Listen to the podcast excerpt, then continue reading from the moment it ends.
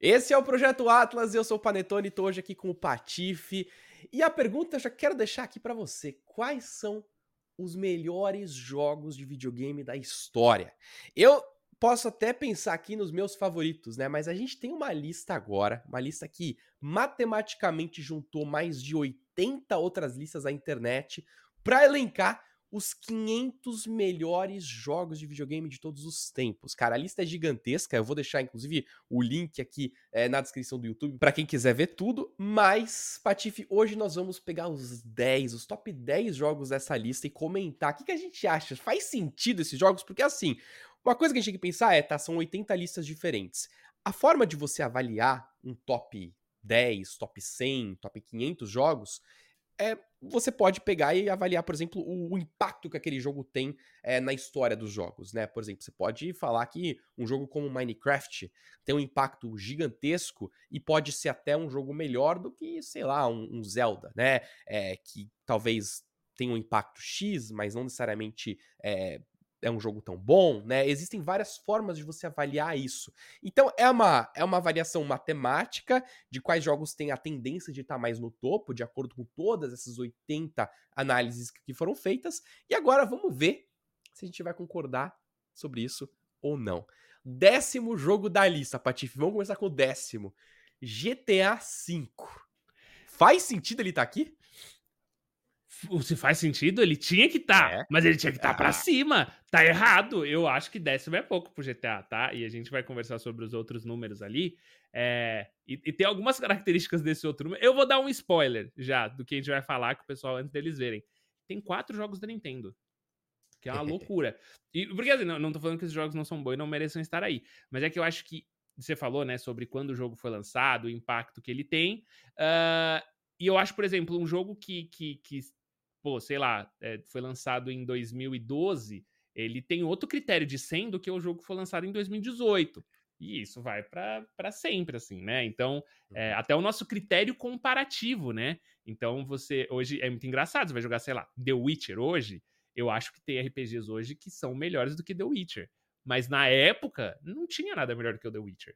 Então fica muito é. difícil. Enfim, então eu acho que o GTA está no lugar errado, tá? Já queria começar falando que 10? Não, que isso, tinha que estar tá muito pra cima dessa lista. e o 9? É, porque tem, ah. tem isso, né? Tipo, cara, o, o jogo, querendo ou não, ele é uma arte, né, cara? Ela é muito subjetiva. Às vezes aquele jogo ele vai se comunicar muito bem com você, cara, e para você aquele jogo é o melhor jogo que existe, mas no geral, às vezes tecnicamente falando, ele errou uma coisa ali ou outra ali e acaba não tendo a mesma posição. Ou é aquilo mesmo. Será que o jogo envelheceu bem? Será que um jogo como um GTA V vai envelhecer bem para daqui os próximos 20 anos, tendo um novo GTA 6, um GTA 7, é, né? Aí a gente tem que pensar no impacto que esse jogo tem. É muito complicado a gente fazer uma Eu já dessa. vou te puxar do 9, hum. porque tá ali em nono lugar o Resident Evil 4 de 2005. Não uhum. é o uhum. Resident Evil 4 Remake. Eu acho. Ixi, agora vai ter gente do Resident Evil me Eu acho o remake melhor, tá? Eu amo o 4, foi animal. Eu sei que as diferenças são mínimas. Eu acho o remake melhor. Eu acho que o remake é uma obra-prima. Mas o nosso critério de avaliação mudou. E aí o de 2005 tá ali porque o nosso critério de avaliação mudou.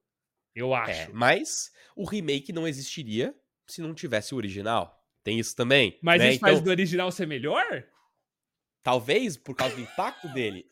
É muito subjetivo, Patife. Não dá, cara, é muito difícil. Mas assim, eu, cara, o GTA V faz sentido, tá no top 10. Acho que a gente pode argumentar se tem jogos melhores ou piores. A mesma coisa com Resident Evil 4. Acho que é um jogo incrível. Mas eu acho ele, inclusive, mais incrível e mais impactante, na minha opinião, do que o próximo. Em oitavo lugar, estamos com The Witcher 3. Eu ah, sei, The Witcher 3, eu galera. Eu sou RPGista. É Agora eu vou te dar hate. Eu vou nos comentários com Vamos lá. te xingar. Vambora. eu amo Vambora. The Witcher. Ó, ah. Eu amo The Witcher, acho a história inacreditável, acho que foi muito disruptivo. É, mas, cara, para mim, ele já envelheceu bastante em termos de gameplay, por exemplo. E eu. Podemos falar a mesma coisa do, do, do Resident Evil 4? Provavelmente, você não consegue mirar e andar ao mesmo tempo, mas e aí, Patoff? Então, ninguém que fala que The Witcher saiu quebrado, né? The Witcher saiu quebrado. Ninguém, ninguém lembra disso. The Witcher 3 saiu muito quebrado, tá? É, é o meme do cavalo no telhado. Então, é... é, difícil, né? Difícil, porque uhum. o Cyberpunk nunca vai entrar numa lista dessa. O The Witcher. Tudo bem que era menos quebrado que o Cyberpunk, justiça seja feita. Uhum. Mas, é, mas eu, eu acho que, no final, eu amo The Witcher, mas eu concordo com você. Eu acho que o Resident Evil 4, quando ele lançou, né? Eu acabei de, de sacanear aqui, já agora eu vou, eu vou bater, já agora eu vou soprar. Eu acho que Resident Evil 4 tinha que estar acima do, do, do próprio The Witcher mesmo. É, apesar de, de novo, ser critérios matemáticos, mas é que a própria matemática ela é subjetiva. Porque aí uhum. eu vou uhum. te falar de um negócio que eu sei que. Aí eu acho que talvez a gente. Não sei se a gente vai concordar ou não. Mas o sétimo lugar, você concorda? Ah, olha, sétimo lugar. The Legend of Zelda A Link to the Past. Esse é um jogo que com certeza. Eh, eu acho que ele colocou o nome Zelda no topo, né? Acho que foi o primeiro jogo Zelda que realmente foi. É, talvez não revolucionário necessariamente, porque o primeiro Zelda já foi muito revolucionário, né? O fato de ser talvez um dos primeiros jogos a você poder salvar o jogo, né? Ele tinha ali salvamento na memória, você não precisava usar password, né, no jogo, então ele conseguia memorizar onde você estava, acho que teve um impacto muito grande ali. Mas eu acho que o A Link to the Past ele começou a imortalizar o que que era um jogo 2D de Zelda, né? Para mim, Patife, ele não tem de longe o mesmo impacto que um jogo 3D que Zelda acabou tendo depois com o Nintendo 64. Mas, como um jogo 2D, eu acho que ele dá muita aula, dá muita lição. Eu acho que faz sentido estar agora acima, né, à frente de jogos como The Witcher, como Resident Evil. Eu não sei. Eu não sei. Mas tem um jogo que eu acho que tá corretíssimo de estar tá no topo, e aí a gente começa a entrar na, na zona 3D, estamos falando agora de novo de Nintendo, que é, em sexto lugar, Super Mario 64. Surreal. Revolucionou demais a forma de você jogar em 3D. Você concorda, Paty? Concordo, concordo. Sabe a única coisa que eu não concordo? Eu acho que o Super Mario 64 deveria estar em quinto. Daqui a pouco a gente vai falar do quinto, mas eu acho que ele deveria estar em quinto e o quinto deveria estar em sexto. Mas sim, Super Mario 64 ele é incrível. Eu, eu, lembro até hoje da primeira vez que eu joguei. E aí é muito engraçado que na minha família ele representou um corte de, de pessoas, porque minhas irmãs passavam mal jogando jogos 3D. É... Então elas não conseguiam jogar Super Mario 64. Elas me ensinaram a jogar Super Mario no Super Mario World, que eu acho um absurdo não estar, não ter aparecido ainda e não aparecer. Spoiler, não aparece Super Mario World. Eu acho é. um terror, porque eu acho Super Mario World perfeito, tá? Eu acho aquele jogo simplesmente perfeito. Ele é inacreditável. Mas, enfim, é, o Super Mario 64 é um negócio que eu sou apaixonado também. Eu acho muito louco. Mas entra aí a discussão, né? você vê, o, Super Mario World não tá no top 10, mas tá o Super Mario 64, porque é um jogo 3D. Eu acho que a Nintendo, especialmente, vocês vão ver bastante ela aqui, especialmente quando ela, ela a gente entra nessa. No, no, na era poligonal, na era 3D, porque eu acho que o Miyamoto aí teve um trabalho muito incrível de conseguir trazer o 3D é, trazer isso de uma forma legal para os videogames, né? E eu acho que o Mario 64, o lance da câmera, de ser o Laquito, né, atrás uhum. de você, a, a perspectiva. Imagina uma época, galera, que não existia isso. Hoje em dia, pô, terceira pessoa é fácil, todo mundo sabe, tem uma câmera que tá atrás do jogador. Mas naquela época não, não se tinha essa noção, cara. Então ele criou da cabeça dele a ideia de que, cara, vai ter alguém te filmando o tempo todo. E ali o jogo em terceira pessoa foi. Não é que foi criado, a gente tinha outros concorrentes que poderiam ter coisas similares, mas eu acho que ele se imortalizou ali. Cara, é assim. Um jogo em terceira pessoa é assim. Um jogo em 3D é assim. Então, para mim, cara, o Mario 64 ele tem um valor só por causa disso maior que o Super Mario World. Porque o Super Mario World é excelente, mas ele era a excelência de algo que já era muito forte, que era o 2D. Né? Eu acho que ele deixou aquilo do jeito que você tem que ter. É, e eu acho que essa é a mesma comparação do Zelda Link to the Past com outro jogo de Zelda que a gente vai comentar daqui a pouco, Patife. Agora, eu vou jogar essa bola para você, hein? Você falou que o quinto lugar deveria estar em sexto. Para mim, esse quinto lugar que a gente vai falar agora, eu vou deixar você revelar, para mim não deveria estar no top 10. É não sério? Deveria. Nossa, agora ainda bem é que sério. todo o rei do Resident Evil agora virou pra você. Em quinto lugar está Half-Life 2! Não, peraí, eu quero. Assim, eu acho. Eu... Gravity Gun, Panetone, é, é um dos negócios mais. Eu lembro a, quando eu joguei, eu fiquei que bagulho incrível. É sério? Você não acha que ele tinha que estar? Tá? Porque eu acho que aí eu vou entrar na minha linha, porque você me, você me convenceu com o seu argumento do, do 3D do, do Mario World não tá aí, mas o Mario 64 está. Eu, inclusive, pontuar que a trilha sonora do Mario 64 ela é perfeita. Perfeita. Uhum. Ah, não tem erro. Pra mim, talvez seja uma das melhores da história dos games. É, mas o Half-Life 2, ele para mim é um negócio que quando a gente não esperava ver, a gente já, já tava acostumado a jogar FPS em, em universos tridimensionais, o Half-Life 2 para mim, ele é um dos negócios mais é, encantadores e assustadores que eu joguei. Por que, que você acha uhum. que ele não tinha que estar tá aí? Não, eu, eu, também acho que ele tinha que estar tá em sexto, tá? Isso eu só quero deixar bem claro. Mas por que você acha que ele não tinha nem que estar tá no top 10? Quem, quem tinha que estar no lugar dele, Panetone? Que loucura! Eu joguei, eu joguei uma armadilha de proposital aqui para você, Patife, porque aí eu queria comentar sobre justamente isso. É...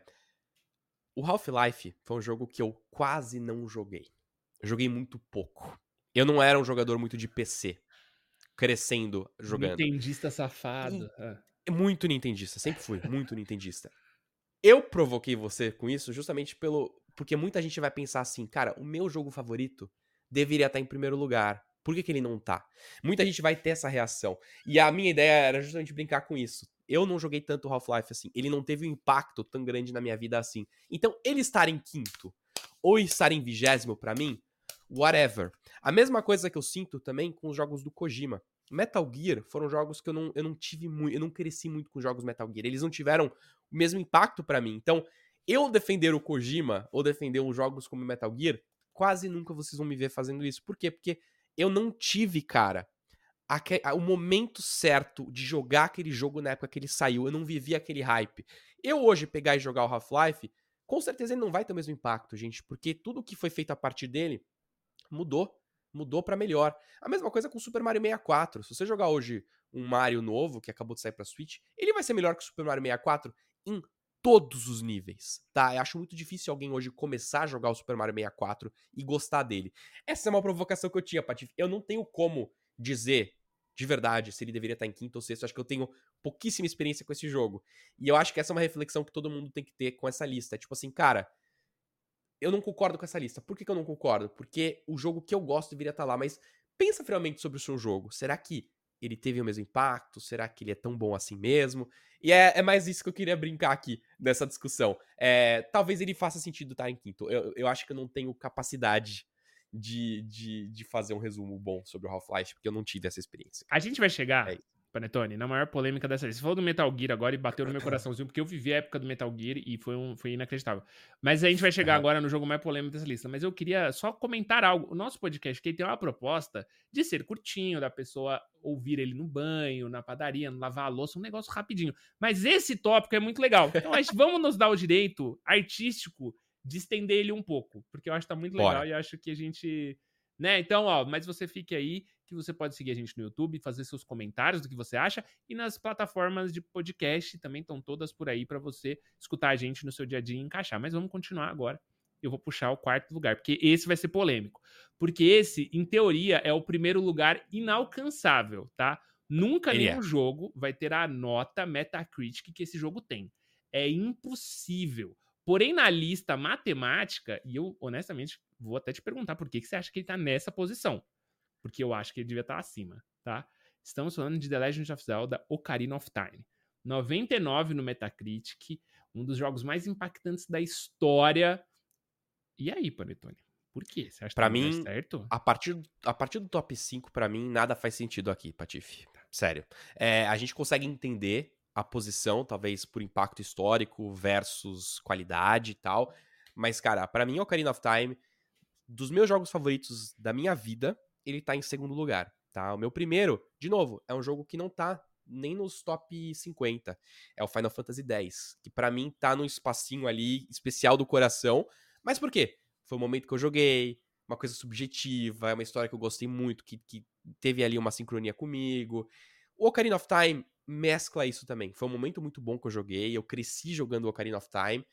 E para mim, ele consegue é, é, é per deixar perfeito, cara, o que um jogo 3D naquela época podia oferecer, né? Eu acho que junto com o Mario 64, eles foram produzidos muito na mesma época, né? O Mario 64 foi produzido praticamente junto com o, o Ocarina of Time. Tanto que você tem recursos de um jogo que aparecem no outro. Você lembra daquela placa é, L is Real no Super Mario 64, que tinha tipo um, um canteirinho atrás do castelo que, que tinha uma placa que os jogadores por muito tempo acharam que significava que era o Luigi.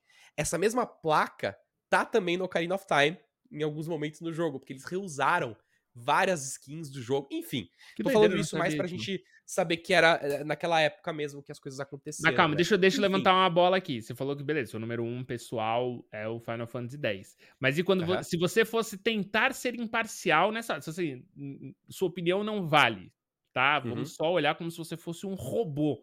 Chat Panetone. Zelda ou Final Fantasy X pra você é top 1?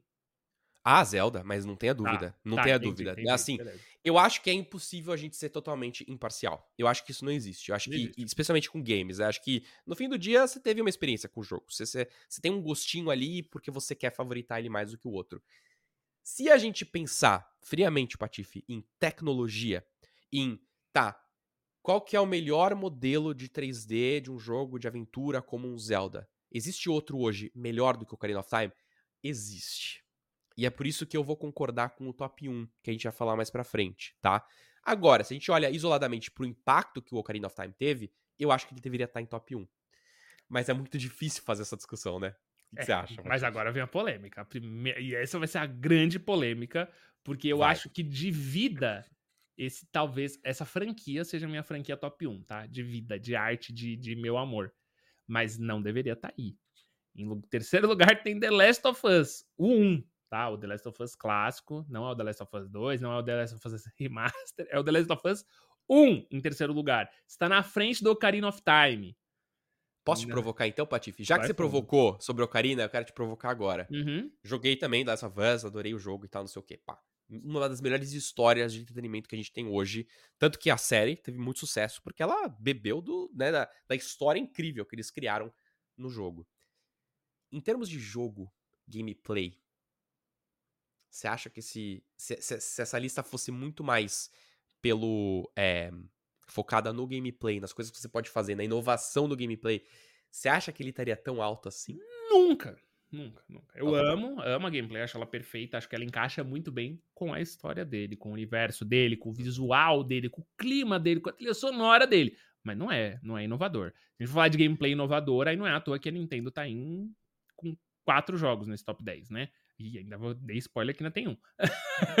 Porque uhum. eu acho que fator gameplay não, não é. Não é. O... E é por isso que eu acho que o The Last of Us não tinha que estar tá aí. É o que eu falei. É, em, em, questão de arte, é a minha franquia número um.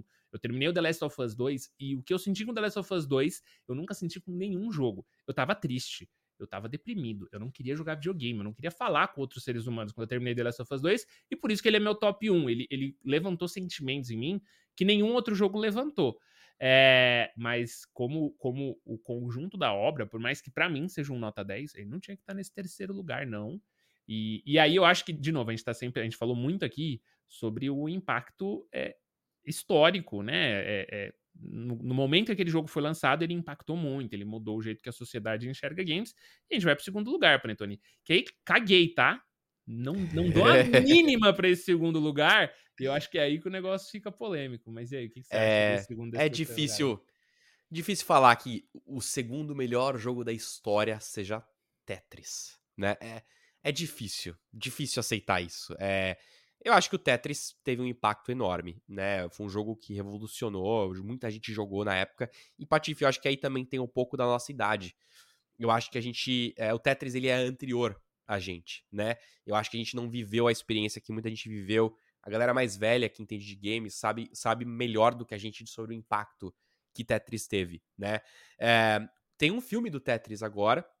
Eu não assisti esse filme ainda, preciso muito ver, mas ele mostra muita história de como né, ele foi feito por um russo e, e como a Nintendo entrou em contato com esse russo para lançar é, no, no Game Boy o Tetris, né? O Yamauchi, que era o presidente da Nintendo na época, convenceu o cara a, a lançar isso. Enfim, eu não assisti ainda o filme, né? não, não conheço a história completa, mas eu sei que o Tetris tem sim um impacto gigante. Agora, falar que ele é top 10, do top 2 da história, cara, desculpa. Não, não, não dá. Não, eu, eu não consigo aceitar isso de forma eu, subjetiva. É, uma coisa, eu entendo o valor do game, mas então a gente vai ter que colocar o Pong aqui no nível 1, né? Porque, é, exato. É, tipo, e aí? Exato. É, eu acho que, no final das contas, o critério fica confuso quando a gente coloca o Tetris ali, até porque a gente tá colocando o Tetris na frente da Last of Us, na frente do Zelda, na frente do Half-Life, na frente do The Witcher, na frente do Resident Evil, do GTA, e por aí vai, né?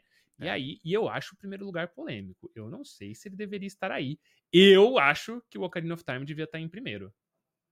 não é polêmico, Patife. Para mim. Você acha que tá mim... no lugar certo?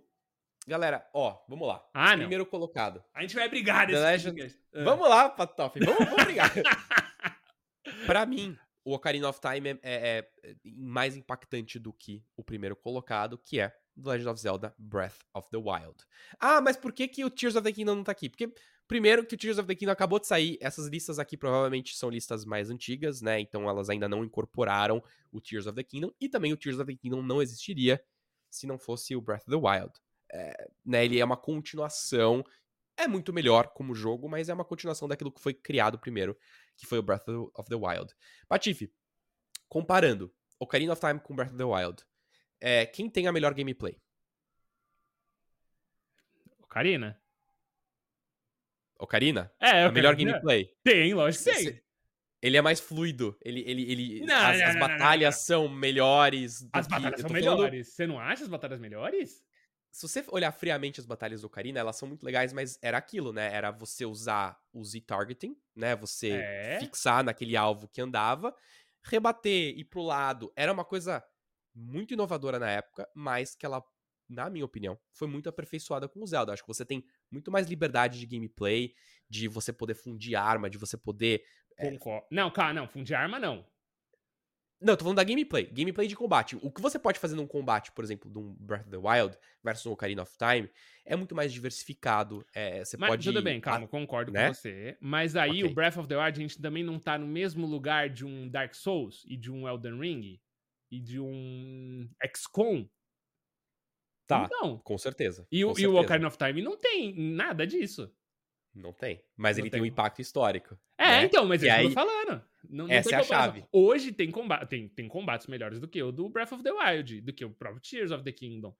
Mas, uhum. mas na época não tinha nada melhor do que o combate do Ocarina of Time. Ou tinha, não sei também, talvez eu esteja sendo. Eu acho que não, eu acho que não. E eu acho que se a gente pegar a parte histórica, eu acho que o Ocarina é muito melhor que o Breath of the Wild, mas quando a gente pensa no. Eu acho que num open world ideal, na minha opinião, você falou aí, você citou de Elden Ring, citou outros, eu ainda acho o Breath of the Wild muito melhor. Eu acho ele, ele mais é, é, interessante para um público maior, né? Eu acho o Elden Ring, por exemplo, ele, ele conseguiu democratizar um pouco mais os jogos.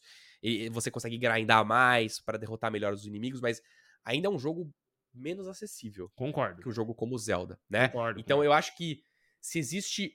A, a, o que a Nintendo fez com Breath of the Wild foi assim: pegar uma risca e colocar uma risca assim no, no teto e falar assim, ó é assim que vocês têm que fazer o jogo mundo aberto. De algo que já existia, né? De algo que já existia. Exatamente. É, já existia, tá saturado. O mundo aberto é um negócio que, se ele é mal feito, ele é insuportável. E aí o é. Zelda vem, né, dentro de, de, um, de um contexto muito mais acessível para toda a família e faz um negócio inacreditável. A primeira vez que você vê um dragão no Zelda é surreal, né? É, é surreal.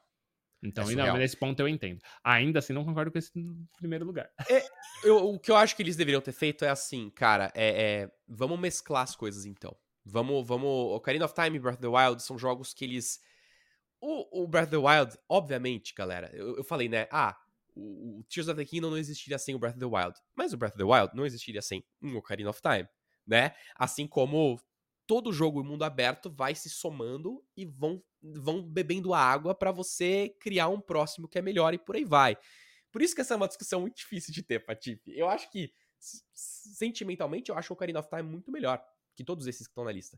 Mas, analiticamente, como jogo, o Breath of the Wild, ele consegue ser melhor que o Ocarina of Time em praticamente tudo, cara. Ele é um jogo muito mais moderno, né?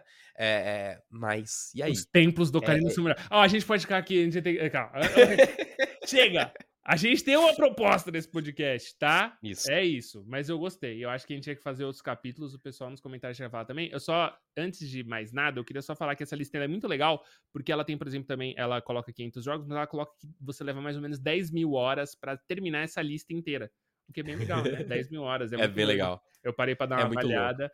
É, mas, ó, já vou soltar aqui, vou deixar você finalizar este nosso, essa nossa conversa, mas só queria soltar que é um negócio que eu acho que a gente ia conversar mais, e a gente vai conversar muito sobre listas, sobre ranking, sobre melhores jogos, principalmente esse ano que está uma salada, né, uh, pro jogo do ano, então a gente vai conversar muito disso, mas eu queria já saber o posicionamento do pessoal no, no chat, né, então, Boa. enfim, não esqueçam de comentar, mas vai lá, Pretone. Não, mas é isso mesmo. Comenta aí é, o que o Patife falou, mas também comenta aqui se você concorda ou discorda dessa lista que a gente falou. Tem algum jogo que a gente não comentou que devia estar mais para cima, né? Se a gente ampliasse isso para top 20, a gente teria jogos como Minecraft, Doom, Super Metroid, BioShock, Final Fantasy VII. É, alguns desses que eu comentei deveriam estar mais para cima. E dessa lista do top 10, algum outro deveria estar lá embaixo? Comenta aí. E eu acho que no fim do dia ninguém vai ter uma razão específica, porque no fim do dia videogame é uma, é uma coisa muito mais artística e, e, aí é muito subjetivo da gente avaliar com tanta precisão qual que é o melhor jogo é, do mundo, tá? Mas esse é o Projeto Atlas, esse foi o episódio mais longo até aqui. Então aqui no YouTube aproveita também para deixar o seu joinha. Não esquece que a gente está disponível também nas plataformas de áudio. A gente se vê então na próxima. Valeu, tchau!